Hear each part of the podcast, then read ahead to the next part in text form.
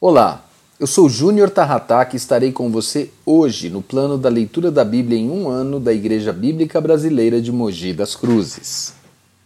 A nossa leitura de hoje será de Deuteronômio, capítulos de 27 a 30 e Salmo 48.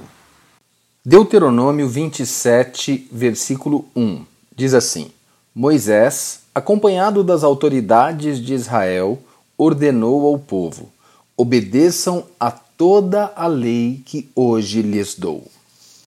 Neste capítulo vemos a exibição da lei. Um esboço deste capítulo pode ser dividido da seguinte maneira: Deuteronômio 27, de 1 a 10, a exibição da lei.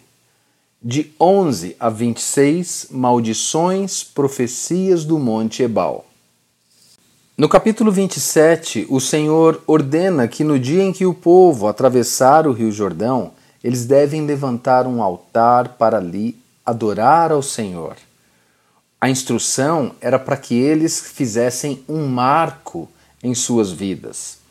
Sabe, era o fim de um ciclo longo e doloroso para o povo. Eles haviam passado por muitas coisas ao longo desses 40 anos no deserto e agora tinham a oportunidade de deixar tudo para trás e seguir em frente com a experiência dos erros e convicto do poder de Deus. Nós devemos estar atento aos momentos de Deus em nossas vidas aqueles momentos em que nossa vida, nossa história foi mudada, a rota da nossa história foi alterada. Enfim, nesses lugares nós devemos adorar a Deus, nesses pontos nós devemos relembrar e adorar ao Senhor e colocar um marco e pedir para que Deus nos capacite e nos prepare para o próximo nível. Essa era a ideia aqui quando eles atravessassem o Rio Jordão e fizessem esse altar, construíssem um marco, porque até ali era uma história, dali para frente era um novo recomeço. Deuteronômio 28 As promessas e ameaças. Um esboço simples de Deuteronômio 28 pode ser dividido da seguinte maneira: do versículo 1 ao versículo 14, nós encontramos as promessas. Do versículo 15 ao 44, as ameaças. Do versículo 45 ao 68, pode ser muito pior. Em Deuteronômio 28, o Senhor declara ao povo tudo o que eles precisavam fazer para receber as bênçãos de Deus nessa nova fase de suas vidas. Sob nenhuma hipótese, eles deveriam se desviar da direção de Deus para seguir o seu próprio caminho. Guardando esses princípios, a bênção do Senhor repousaria de maneira abundante e permanente sobre a vida deles. O versículo 21 diz assim na parte A: Se vocês obedecerem fielmente ao Senhor, o seu Deus. Veja que o versículo já é uma chamada de atenção para a obediência. Se eles fizessem isso, o Senhor os colocaria acima de todas as nações da terra.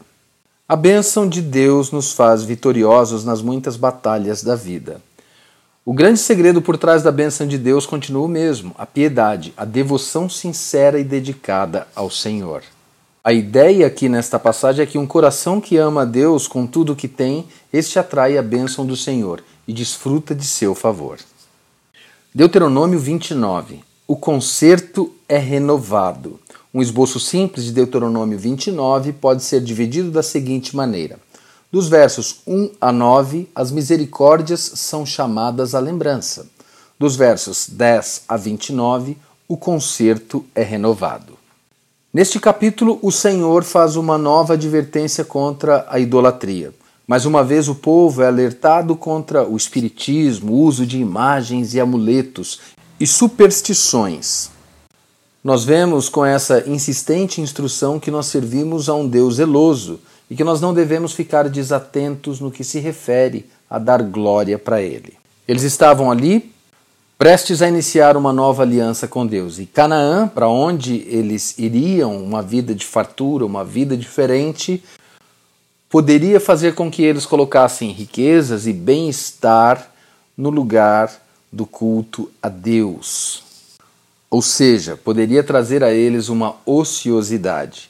Nós precisamos ter um coração fiel e capaz de servir a Deus, tanto na escassez quanto na fartura, tanto nas tribulações quanto no lugar de vitória. E Deuteronômio 30, vida prosperidade, morte e destruição. Um esboço simples de Deuteronômio 30 pode ser feito da seguinte maneira: dos versos 1 a 10, promessas aos arrependidos. Dos versos 11 a 14, vantagens da revelação. E dos versos 15 a 20, vida, prosperidade, morte e destruição. O início de Deuteronômio 30 lembra bondade e misericórdia do Senhor Deus. Ao longo de vários capítulos, ele vem advertindo o povo com relação à desobediência e às suas muitas consequências. Contudo, o que nós vemos aqui que, no seu maravilhoso amor e generosidade, o Senhor Deus conforta com misericórdia. Caso eles pequem e todas as adversidades da desobediência venham sobre eles, se houver arrependimento, a misericórdia se manifestará em suas vidas e eles serão trazidos de volta. O que aprendemos aqui é que temos um Deus bondoso e misericordioso, santo e fiel. Por mais severo que ele pareça, o que mais transborda é o seu amor. Glória a Deus, porque Deus é maravilhoso. A parte final do capítulo pode ser resumida na diretiva do versículo 19 e 20. Pus diante de ti a vida e a morte, a bênção e a maldição. Escolhe, pois, a vida, para que vivas tu e a tua descendência, amando o Senhor teu Deus, obedecendo a sua voz e te apegando a Ele, pois Ele é a tua vida. Há dois caminhos muito definidos diante de cada um de nós: a vida e a morte, a bênção e a maldição. A escolha sobre qual iremos trilhar é nossa e não de Deus. Então, escolha a vida e a bênção para que tudo te vá bem em sua vida. Agora vamos dar um salto até Salmos, no Salmo 48.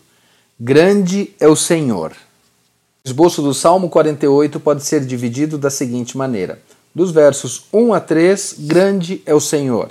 Dos versos 4 a 8, o pavor os dominou. Do verso 9 a 14, meditamos no templo. Neste salmo, o salmista exalta o Senhor por causa dos seus grandes feitos. Muitos inimigos tentaram destruir Jerusalém, a cidade santa, com o objetivo de extinguir a figura de superioridade do Senhor, mas eles falharam. Mesmo quando a cidade foi destruída, os feitos de Deus na reconstrução atestaram o cuidado do Senhor com seu povo. E o salmista conclui dizendo que, para que isso tenha efeito em nossas vidas, é preciso parar e refletir. Por isso ele diz: No teu templo, ó Deus, meditamos em teu amor leal. As pessoas desprezam o templo, a casa de Deus, mas é lá que o nome e os mandamentos do Senhor são ensinados. E hoje é assim, quando nos reunimos lá, aos domingos, nos nossos cultos, quando nos reunimos em igreja e aprendemos da palavra de Deus, é ali que edificamos uns aos outros e aprendemos mais juntos da palavra de Deus e juntos cultuamos e damos glórias a Deus por tudo que Ele tem feito em nossas vidas. Vamos orar. Obrigado, Senhor, em nome de Jesus, porque hoje aprendemos mais da tua palavra. Vemos, Deus, que devemos louvar ao Senhor nos momentos de dificuldade e nos momentos de fartura das nossas vidas. Devemos pôr um marco para entendermos daquele momento em que estava difícil que o Senhor começou a agir nas nossas vidas para que nunca nos esqueçamos daquilo que o Senhor tem feito por nós. Obrigado, Pai, em nome de Jesus, pelo estudo de hoje, por esse devocional. Dá-nos um restante de semana abençoado na tua presença, em nome de Jesus. Amém.